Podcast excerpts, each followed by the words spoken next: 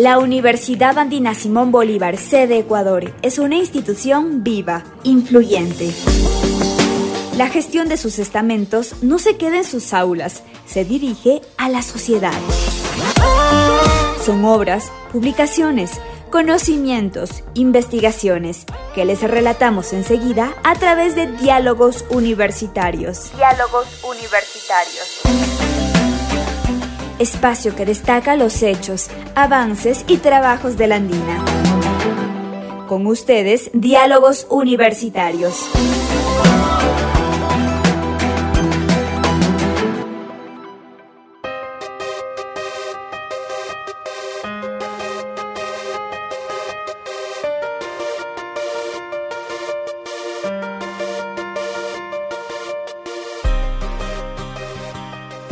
Cordial saludo a toda la audiencia de Voz Andina Internacional. Empezamos un nuevo capítulo del espacio Diálogos Universitarios.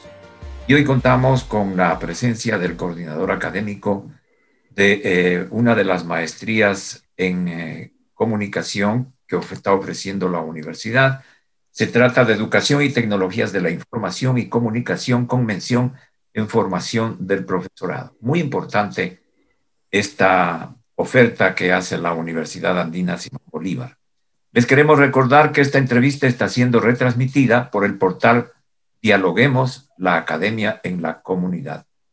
Jorge Valladares, reitero, es el coordinador académico de esta maestría. Le damos la cordial bienvenida y nuestro cordial saludo, Jorge.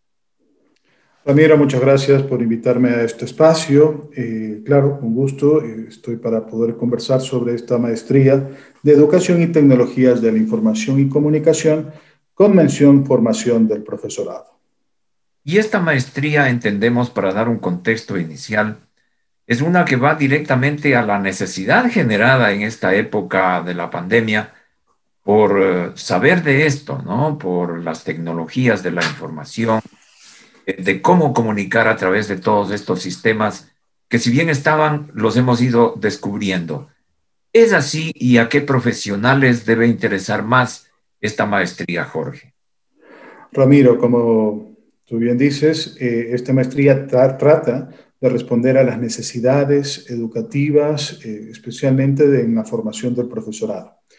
Yo a veces digo que además de los primeros héroes de esta pandemia, que han sido miembros del personal de salud, yo creo que hay unos héroes anónimos que son justamente los docentes, ¿no? que han garantizado la continuidad de los procesos de enseñanza-aprendizaje mediados con la tecnología, que muchos docentes han tenido que reinventar sus metodologías activas, sus ambientes de aprendizaje, sus técnicas de enseñanza. Y creo que hoy la tecnología o las tecnologías de la información y comunicación te dan esa posibilidad. Los ambientes virtuales de aprendizaje te garantizan esa continuidad de los estudios. Entonces, este programa de posgrado está dirigido principalmente o en primer lugar a esos profesores de todos los niveles, desde educación inicial, educación media, educación básica, bachillerato, eh, no solamente el bachillerato general unificado, sino también estos bachilleratos técnicos, profesores de educación superior, ¿sí? Eh, que justamente pues, en estos tiempos de pandemia han tenido que eh, generar estos procesos de no presencialidad mediado con tecnologías de la información y comunicación. En segundo lugar, también este programa de posgrado está dirigido para todos aquellos que están insertos en educación virtual. No solamente tenemos que pensar en los procesos de educación formal, sino también en esos procesos de educación no formal. Hay organizaciones, hay empresas, hay instituciones que buscan estos procesos de capacitación virtual y para ello, pues evidentemente, eh, este programa de maestría también está destinado para ellos con una visión también interdisciplinaria. Es la oportunidad para que estos ámbitos no formales también puedan a tener una formación pedagógica en función de la integración de las TIC en estos procesos educativos. Una cosa también que es importante, Ramiro, destacar, que este programa no es un programa ah, de formación instrumental de la tecnología. ¿sí? Yo creo que esto es importante eh, tener en cuenta. Es un programa que intenta y busca integrar lo que es la pedagogía con la tecnología y el conocimiento disciplinario. Y esto, e, este ámbito interdisciplinario se vuelve todo un espacio, eh, no solamente para la práctica profesional, sino para la investigación. ¿sí? No es solamente utilizar una herramienta por utilizarla, sino que esa herramienta me debe generar una metodología activa que me permita generar aprendizaje con el estudiante. Entonces, es todo un nuevo enfoque y en este sentido, este programa de posgrado pretende responder. ¿Nos puede profundizar un poquito respecto a las materias, tópicos, temas eh, que se van a abordar en el transcurso de la maestría? Sí, eh, este programa eh, está diseñado en una modalidad semipresencial. ¿sí? Es decir, tenemos asignaturas de un diseño presencial y asignaturas para un diseño virtual. no obstante, claro, como estamos en tiempos de pandemia y de no presencialidad, esas asignaturas diseñadas para una presencialidad se las van a desarrollar no presencialmente, es decir, en una modalidad híbrida. ¿sí? La presencialidad la garantizaremos con eh, herramientas tecnológicas sincrónicas.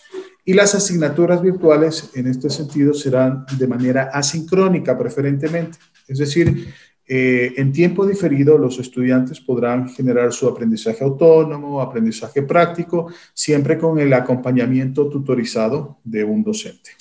Ahora, dentro del plan de estudios, tenemos asignaturas que fortalecen las competencias digitales, ¿sí? Y esas competencias digitales docentes tienen que ver con la planificación de la docencia en línea, ¿sí? Cómo un docente que se enfrenta a un entorno virtual de aprendizaje puede planificar su docencia, ¿sí? partiendo de los objetivos, resultados, diseño de actividades, evaluación, entre otros. Luego también tenemos una asignatura que me parece importante, que es el diseño de las actividades virtuales o y actividades. Eh, uno de los equívocos que se cometen en la docencia es decir, vamos a hacer una actividad con nuestros estudiantes porque tienen que hacer un blog o un Padlet o un PowerPoint. Pero es la herramienta, sencillamente, es el recurso. La actividad implica cumplir los objetivos y resultados de aprendizaje a través de esta herramienta.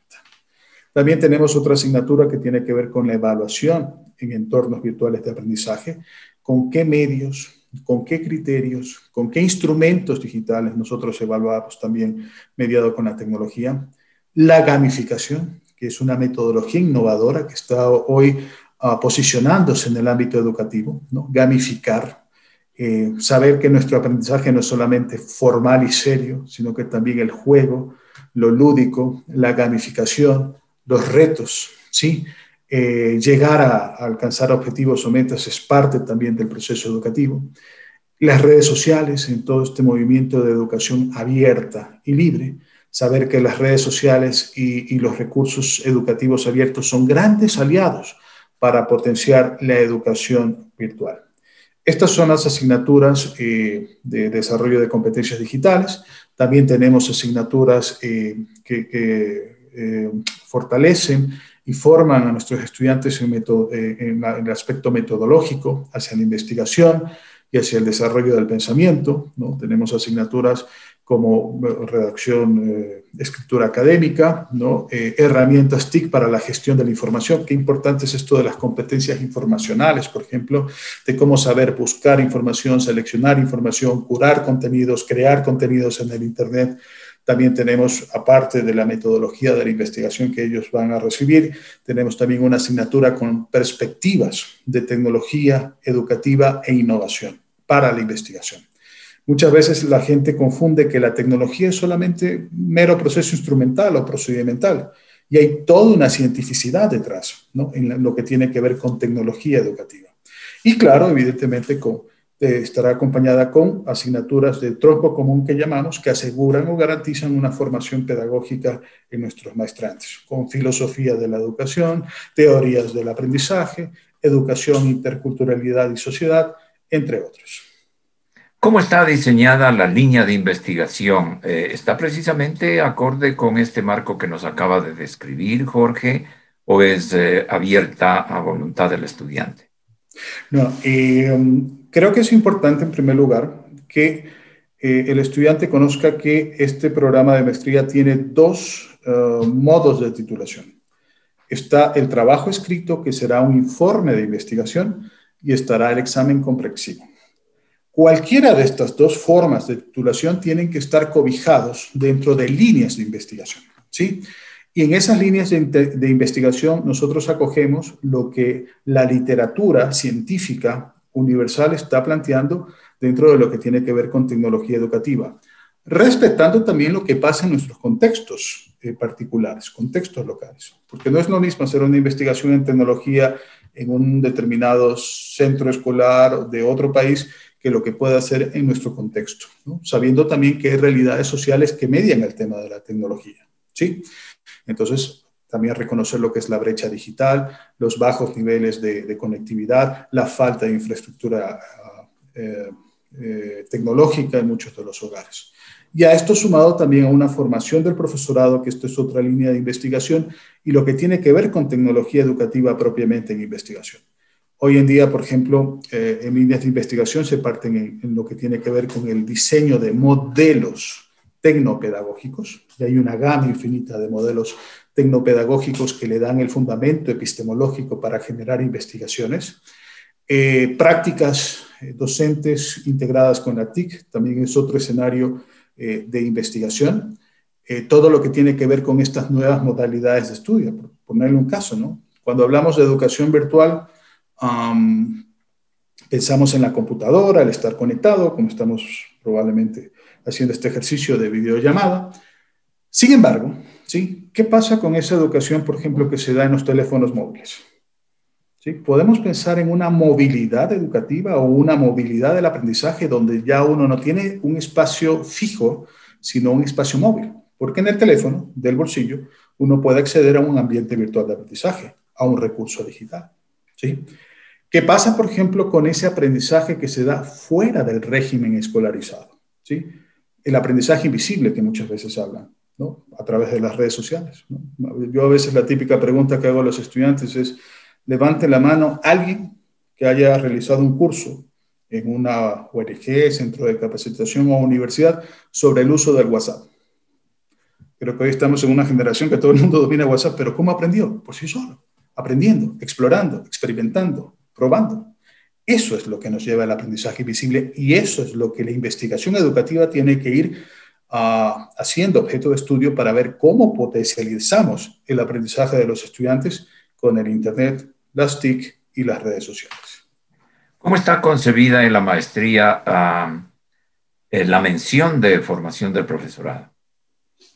Sí, nosotros, eh, esta mención sí que es importante. Es decir, el, el título que reciben es, una, es de, de, magíster o es de maestría en educación y tecnologías de la información y comunicación.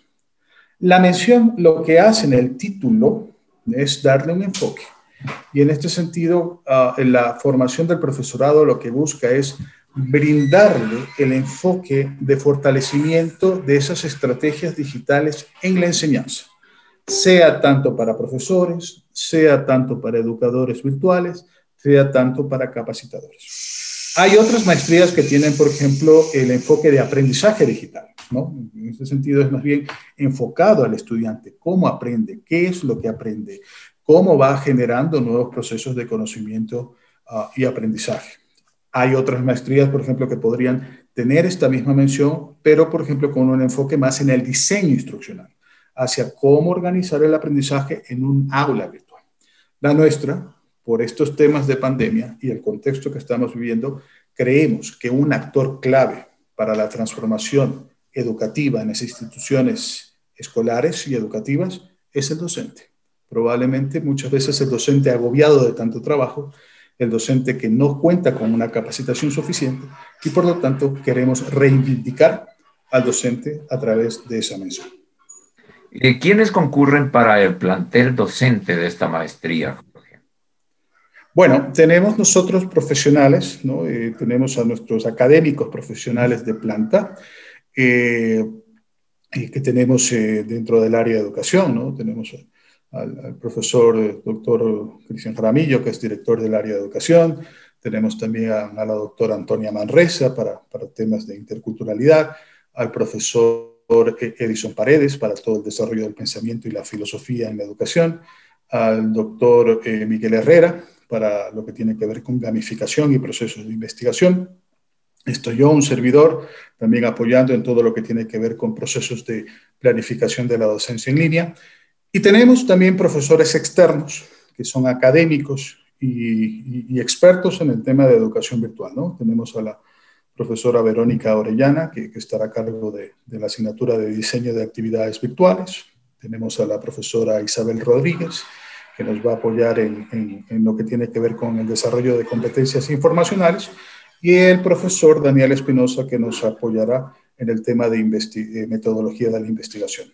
Estamos también eh, invitando a un profesor externo de la Universidad de Extremadura de España, que ha sido editor de la revista Relatec, una revista de investigación latinoamericana, iberoamericana en tecnología educativa, director del campus virtual, que es el doctor Jesús Valverde Berrocoso, quien nos acompañará en una asignatura de perspectivas de la tecnología y la innovación para la investigación. Le quiero pedir, eh, Jorge Valladares, si nos puede hacer una relación de las otras maestrías que está ofreciendo el área de educación de la Universidad Andina Simón Bolívar. Bueno, actualmente eh, para la convocatoria 2021-2022 eh, también hay un nuevo programa de, maestría, como es la maestría de innovación en educación. Eh, claro, esa maestría está más, tiene una convocatoria más de corte interno para eh, ex, eh, estudiantes y ex estudiantes del área y de otras áreas que quieran insertarse en lo que tiene que ver con innovación. ¿sí? Ustedes saben también que dentro de todo este proceso de transformación de la educación, la innovación es un proceso que ayuda justamente a reinventar esos, esas prácticas educativas no solamente eh, dentro del aula, sino fuera del aula. En el tema de innovación educativa, por ejemplo, no necesariamente implica el uso de la tecnología. ¿no? Uno puede utilizar otro tipo de estrategias, eh, tradicionales, ancestrales, inclusive, en función de generar y renovar procesos educativos.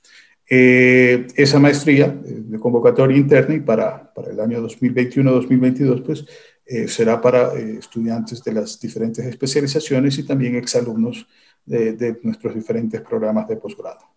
Está también la maestría de políticas educativas, ¿no? en función de ir generando todas esas políticas eh, educativas públicas en función del mejoramiento de, de, la política educativa en el país, ¿sí? no solamente a, nivel de entes gubernamentales, sino también no gubernamentales, ¿no? en función también del currículum, entre otros. Y también está la maestría de educación con un enfoque en investigación educativa que prepara pues, a los docentes que desean insertarse en la investigación educativa y esta maestría tiene evidentemente una convocatoria eh, interna. ¿sí? Eh, también está destinada para nuestros estudiantes de las diferentes especializaciones y ex estudiantes de los diferentes programas de posgrado. Muy bien, e información completa sobre estas maestrías que nos acaba de relatar Jorge Valladares, así como la específica de educación y tecnologías de la información y comunicación con la mención en formación del profesorado, usted puede encontrar en la página web de la universidad www.uasb.edu.es. No sé, para el área de educación hay alguna línea más directa de comunicación. Bueno, está eh, el correo electrónico eh, también, ¿no? Se encuentra pues nuestra secretaria del área académica, Elizabeth Jaramillo, que ustedes pueden escribirle a elizabeth.jaramillo.uasb.edu.es. En la página web ustedes también van a encontrar eh, información de contacto del área de educación y también se encuentra pues disponible lo que tiene que ver con el WhatsApp Center de la universidad para cualquier información adicional. Cerremos este diálogo universitario, Jorge Valladares, con uh, un mensaje, un pensamiento, una invitación a todos los interesados en acceder a este tipo de maestrías. Yo creo que esta es la oportunidad, ¿no? Es un factor de oportunidad, eh, digamos, en estos contextos que hemos vivido actualmente, ¿no? Ante tanto dolor, tanta tragedia que ha habido en diferentes hogares, eh, países y a nivel planetario pero también es una oportunidad para repensar lo que hacemos, reinventar lo que hacemos y, también pues que algo nuevo se genere. Creo que este programa de posgrado busca justamente eh, generar estos nuevos espacios y escenarios educativos en función de una mediación tecnológica. La tecnología en el fondo no es el fin de un proceso educativo y esto creo que eh, hay, que tenerlo claro. Es sencillamente un medio, es una herramienta, es un recurso, es un entorno que nos va a permitir de alguna otra manera mediar con los procesos educativos en otros escenarios, en otros tiempos, justamente para mejorar en este caso esos procesos de enseñanza-aprendizaje. La tecnología no es un fantasma, como digo a veces, no es el cuco, la tecnología, sino más bien es un gran aliado para nuestros procesos educativos. Esta es la reflexión final que les quiero dejar. Muchísimas gracias por todas estas reflexiones, pensamientos y completa información sobre la maestría en Educación y Tecnologías de la Información y Comunicación con mención en formación del profesorado que nos ha dado el coordinador académico de este posgrado, Jorge Valladares. Hasta una próxima oportunidad, estimado Jorge. Muchas gracias, Ramiro, por la invitación y con gusto estaré para una próxima oportunidad. Muy amable. Y nuestro agradecimiento también a toda la audiencia de Radio Voz Andina Internacional y también a la retransmisión que ha hecho el portal Diálogo Academia en la comunidad. Hasta pronto, les habló Ramiro Carrillo.